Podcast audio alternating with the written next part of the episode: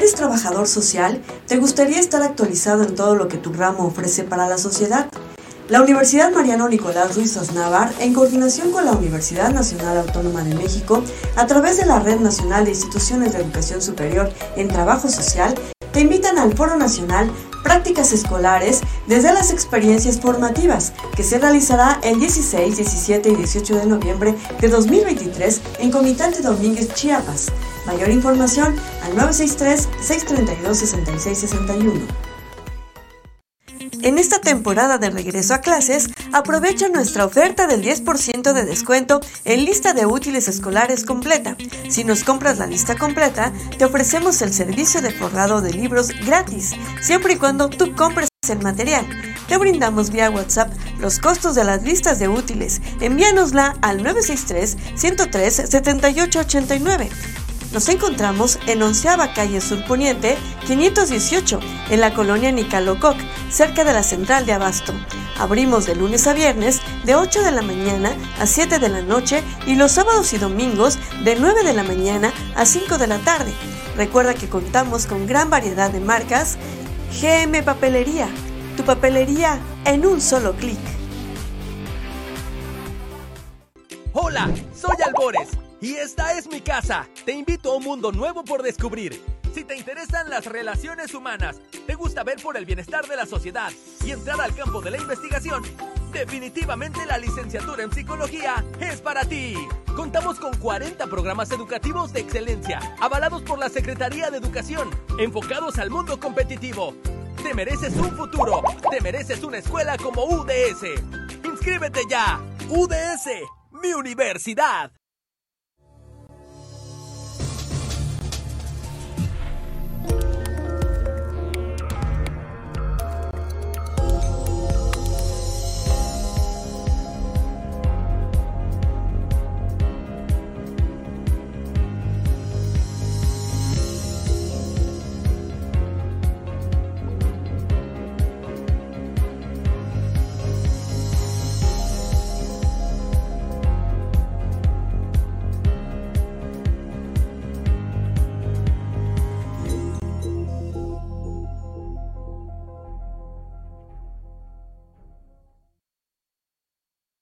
¿Qué tal? Muy buenos días, amigas, amigos de Factory Comunicación Sin Límites. Hoy estamos a miércoles, miércoles 16 de eh, agosto del 2023. Ya, eh, pues más de la mitad del año del 2023, eh, pues ya se siente húmedo. Ahorita está este friecito también, ya nos está recordando a este septiembre, mes de la patria, que ya casi llega también. se sienten estos, estos ánimos este, ya este clima nos va marcando como las fechas, o sea, nos está adelantando también el friecito para diciembre, para el cierre de año, no hombre, hay que, hay que cuidarnos en salud, hay que cuidarnos, sabemos que está por empezar un nuevo ciclo escolar, eh, pues hay que disfrutar estos últimos días, esta semana y media que nos queda todavía con nuestros hijos, con nuestras hijas, para pues eh, alentarlos para seguir eh, alcanzando sus metas, logrando sus metas. Recuerden que la formación es súper importante, el que estudien, el que estén preparados es súper importante para que sepan defenderse ante la vida. Por supuesto y claro que sí, su amiga Guadalupe Gordillo frente a esta cámara, detrás de este micrófono y en la producción el ingeniero Dina Ramírez, por supuesto, claro que sí. Hoy no tenemos mucha información a nivel eh, regional, sin embargo, al rato vamos a estar transmitiéndoles en vivo algunos eventos importantes de dos municipios. Uno de ellos es en Chimol, que está por inaugurar ya eh, la construcción de su mercado municipal, que bien vale la pena. Chimol está en crecimiento. Chimol está en desarrollo gracias al licenciado José Joel Altuzar Jiménez. Y como a las 3 de la tarde va a estar aquí el secretario de Salud Pública eh, del estado de Chiapas, el doctor Pepe Cruz, va a estar por acá en donde va a dar el banderazo de los convoys de salud que va a estar pues eh, brindando eh, servicios muy buenos, vamos a enseñárselos, desde lo que son laboratorios, eh, las mastografías que son gratuitas y están asegurando, tal como lo dijo el doctor, el director del Distrito 3 de aquí de la meseta Comiteca Tojolabal, nos decía que va por la cuenta de la Secretaría de Salud eh, tanto el tratamiento, algo que salga mal de estos análisis, de estos estudios que se van a realizar a través de estos convoys de salud que están muy bien equipados, pues tanto medicamentos como el tratamiento va a correr por cuenta de la Secretaría de Salud y pues qué bueno que están llegando a las comunidades, vamos a estar también ahí, si Dios nos lo permite. Y a las once y media, recuerden que los miércoles y los viernes estamos a través de la super romántica, la 99.7 de FM, a través de Mujeres sin Fronteras, este programa en donde realizamos las entrevistas junto con Yuri Méndez, nuestra psicóloga destacada. Vamos a estar ahí en la radio, esperamos que también nos vean, tanto que nos vean como nos escuchen. Aquí vamos a estar, pues ya saben, generando este contenido para ustedes que es tan importante. Ya saben que Factory Comunicación es una agencia de comunicación que se dedica a generar contenido de interés para todo el mundo. Y bueno, fíjese que Chiapas, uno de los estados con niveles más altos de pobreza en México, así está eh, designado el último informe del Coneval, revela que los estados de Oaxaca, Chiapas y Guerrero presentan los niveles más altos de pobreza, incluyendo la extrema en México y más del 20% de la población en estas entidades se encuentran en esta situación y también lideran en rezago educativo y falta de seguridad social. En cuanto al acceso a servicios de salud, los habitantes de estos estados han sufrido un marcado deterioro en los últimos años, así lo dice el Coneval. A nivel nacional, el 39.1% de la población experimentó carencia en este ámbito durante el año 2022 y más del doble en el 2018 con el 16.2%, lo que significa un aumento del 30.3 millones de personas. Las cifras son aún más preocupantes en Oaxaca, donde la carencia de acceso a servicios de salud se cuadriplicó, pasando del 16.3% al 65.7% en el mismo periodo. En Chiapas, el aumento fue de 17.6% a 66.1% y en Guerrero de 13.8% a 52.7%. Otros estados que también experimentaron un deterioro significativo en este aspecto fueron Hidalgo, Veracruz y Tabasco, todos con un 46.5%. Este informe pone de manifiesto la urgente necesidad de abordar y mejorar las condiciones de vida en estas regiones, así como implementar estrategias eh, concretas para reducir la pobreza y garantizar el acceso a servicios esenciales para sus habitantes. Y en respuesta a estos resultados negativos, el Ejecutivo Federal intentó justificar la situación y argumentó que la disminución en el acceso se debía a la pregunta formulada en el estudio relacionada con el seguro popular que consideró inadecuado y cuestionable. El Ejecutivo afirmó que la atención médica se ha vuelto gratuita y que debido a la eliminación de las credenciales del Seguro Popular, la gente expresó no tener seguro médico.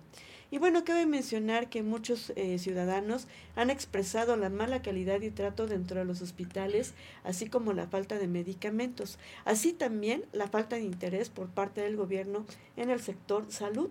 El gobierno federal había implementado una reforma al inicio del, sexenio, eh, creando el Instituto de Salud para el Bienestar, el INSABI, para atender a personas sin seguridad social.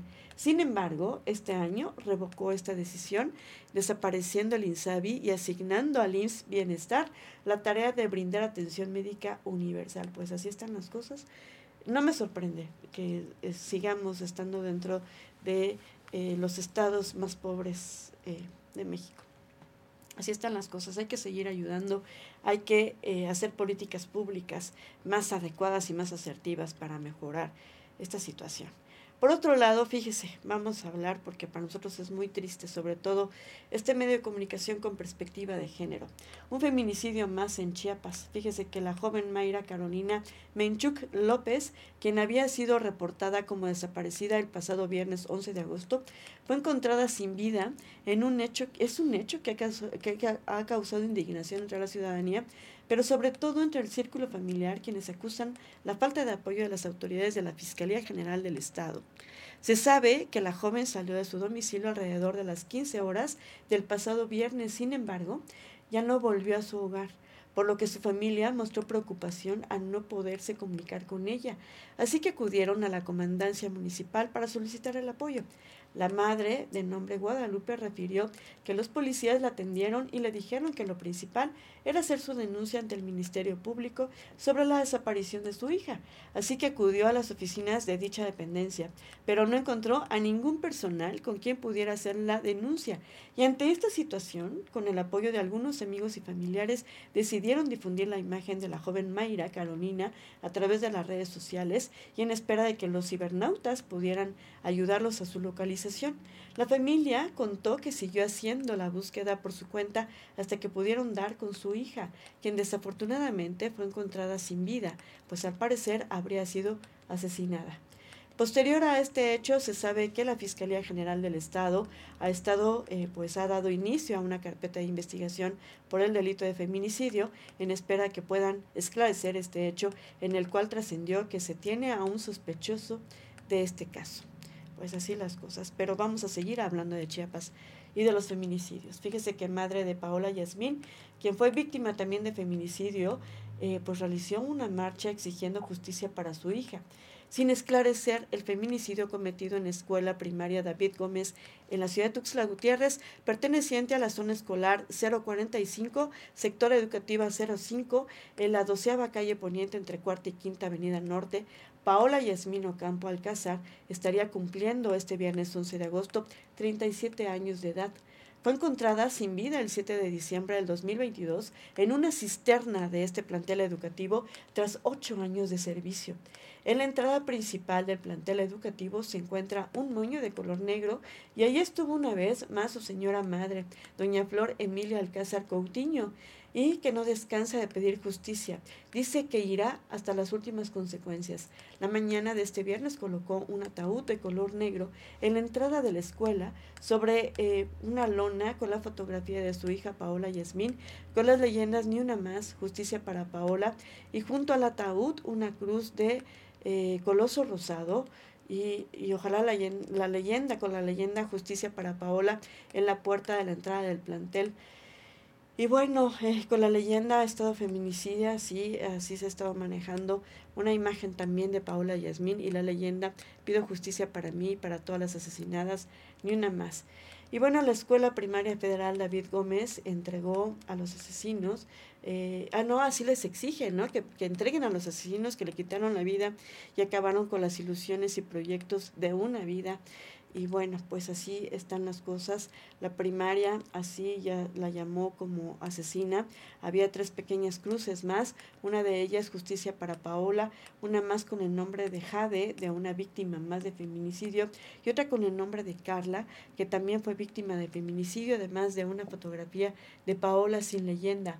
Otra, en luna con la imagen de pie de Paola Yasmín, con alas con leyenda que decía mi vida tiene valor, mi cuerpo no tiene precio y bueno, todas gritaron por las que no están, por las que aún no estamos y por las que vendrán. A mi hija me la mataron, me la mataron aquí adentro, le escondieron, revisamos la cisterna el día 7 de diciembre y no había nada. Y resulta que el día 8 eh, de diciembre la encontramos en la misma cisterna, sin vida, seguramente la mataron y la escondieron y la tiraron después en la cisterna. No hay justicia, no hay nada de justicia, no hay indicios de esclarecimiento de parte de la Fiscalía General del Estado, afirmó así la señora madre eh, doña Flor Emilia Alcázar Coutinho en esto que fuera un feminicidio que fue muy sonado también en el estado porque fue pues dentro de una escuela que se encontró el cuerpo de eh, su hija. Y bueno, así están las cosas con respecto a este feminicidio.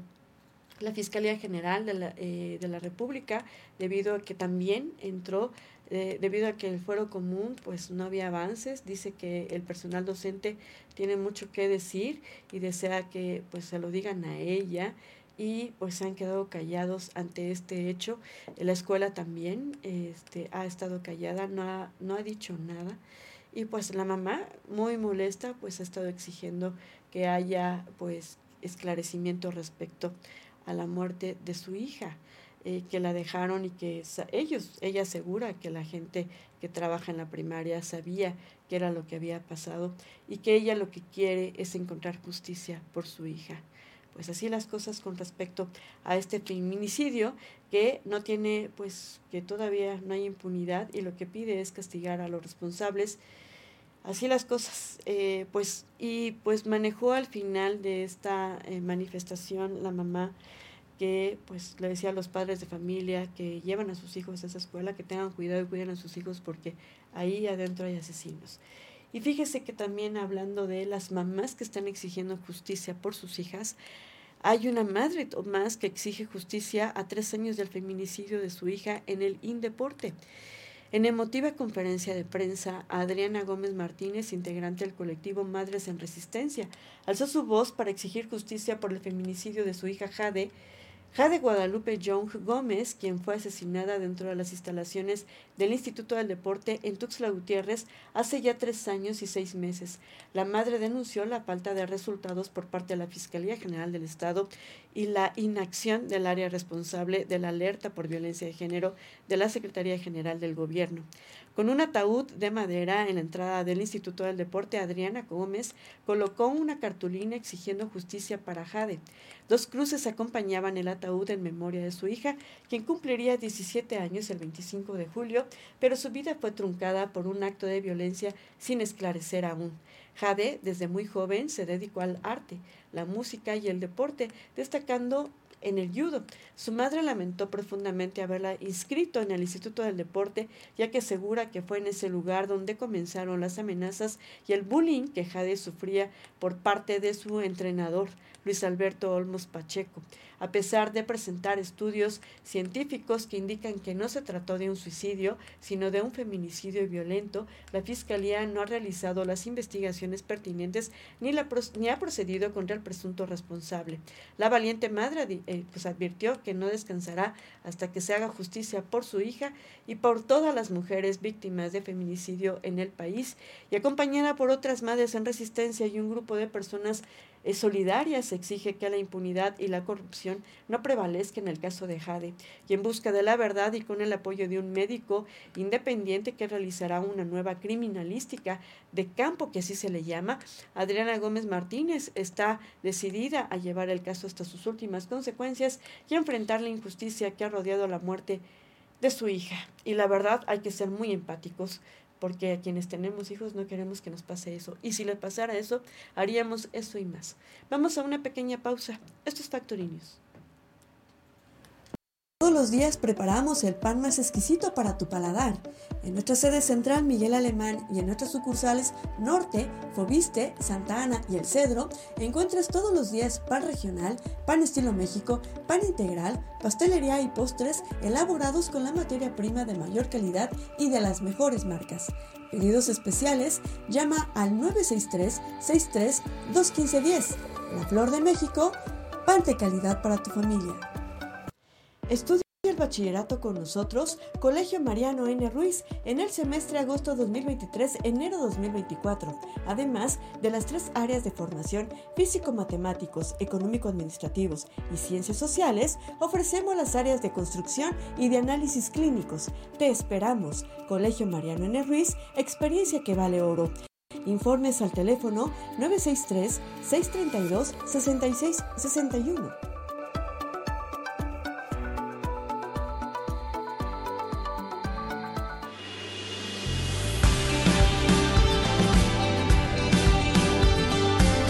compañeros, estamos agradecidos y estamos agradeciendo al señor Fox con esta obra que se ha estado viendo de hace años y tenemos la ilusión y hoy se nos ha cumplido con el apoyo que el señor Fox nos está dando.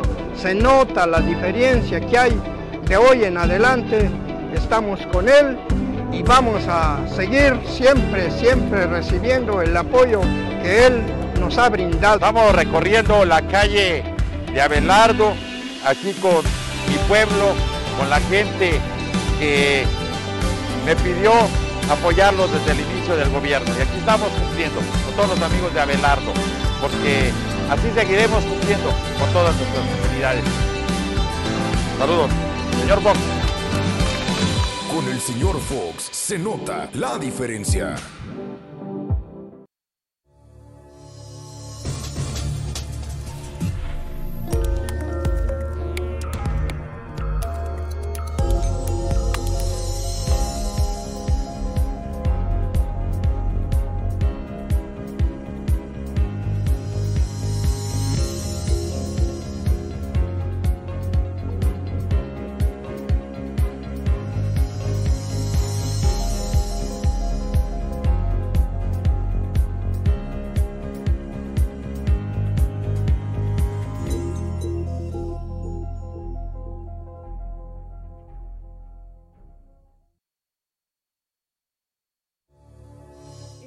Que se me olvidó darles desde un inicio es que desde la ciudad de Comitán de Domínguez, Chiapas, ¿cómo estamos en el clima?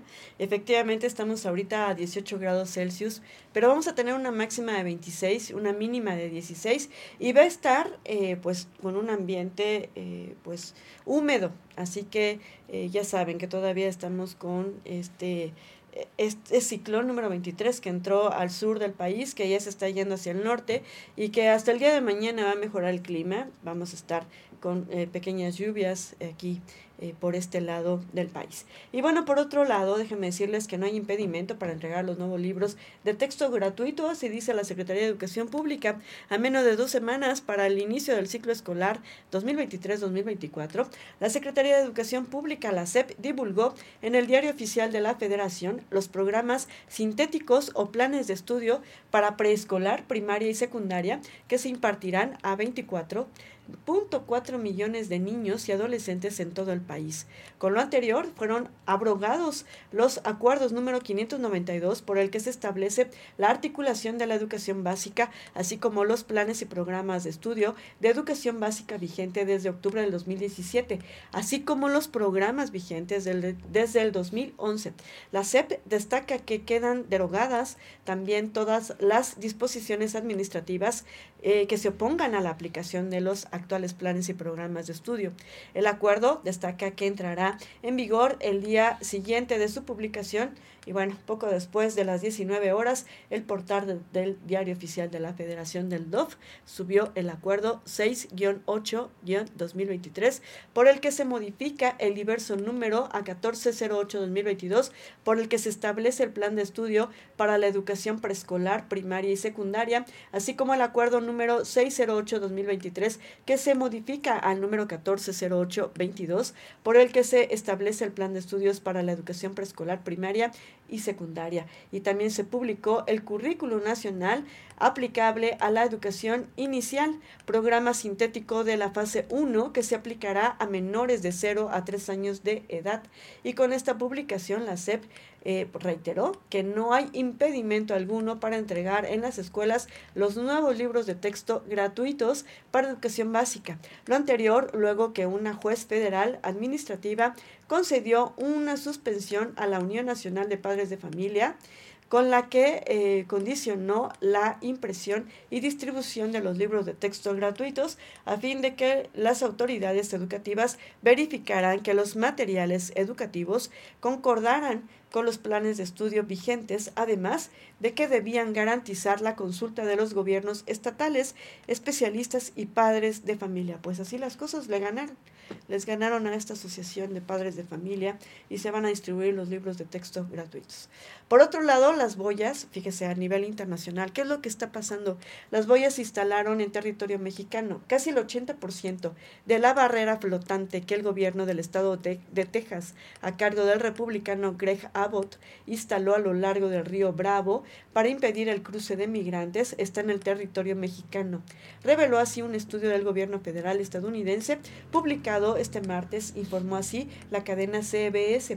La información se publicó el día de ayer durante una presentación judicial federal de la administración del presidente estadounidense Joe Biden en su demanda contra la colocación de boyas que el gobierno de Abbott instaló en julio pasado como parte de su iniciativa para repeler a los migrantes y repudiar las políticas fronterizas del mandatario. El estudio fue enviado a la Corte Federal del Distrito en Austin, a funcionarios mexicanos y a la Comisión Internacional de Aguas y Límites, un organismo conjunto estadounidense-mexicano encargado de definir las fronteras entre ambas naciones. El pasado 10 de agosto, la Secretaría de Relaciones Exteriores mexicana, Alicia Bárcenas, se reunió en Washington con el secretario de Seguridad Nacional de Estados Unidos, Alejandro Mallorca, a quien le planteó que es esencial retirar las boyas del cauce del río Bravo y señaló desde entonces que la mayor parte están colocadas en territorio mexicano.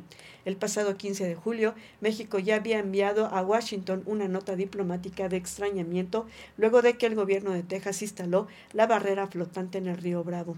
Las boyas, colocadas cerca de la ciudad fronteriza tejana de Eagle Pass, ha sido criticada además por defensores de los derechos humanos, legisladores demócratas que expresaron su preocupación de que las boyas pues desvíen a los migrantes a partes más profundas del río, donde es más probable que se ahoguen y el pasado 3 de agosto fueron encontrados los cuerpos de dos migrantes ahogados en su intento de cruzar el río, uno de los cuales fue hallado junto a la barrera flotante. Las causas del fallecimiento de los hombres aún son investigadas. Y Steve Macron director del Departamento de Seguridad Pública de Texas, aseguró entonces que según la información preliminar, el hombre encontrado en las boyas se ahogó río arriba y la corriente llevó al cuerpo hasta las boyas. Abbott y funcionarios de su gobierno insisten en que la barrera es necesaria para impedir que los migrantes ingresen a Estados Unidos ilegalmente y rechazan acusaciones de que se violó no solo la ley federal, sino tratados internacionales cuando se instalaron las boyas sin permiso de la administración Biden o del gobierno mexicano. Pues así están las cosas y nosotros hablamos de derechos humanos y todo lo que pasó. No fueron notas buenas el día de hoy aquí a través de Factory News, pero también es importante decirlas para que estemos al tanto de todo lo está pasando a nivel nacional e internacional. Esto fue Factory News por el día de hoy en esta emisión del día miércoles. Nos vemos el día de mañana jueves porque ya escuchamos y vimos quién dice qué. Hasta mañana.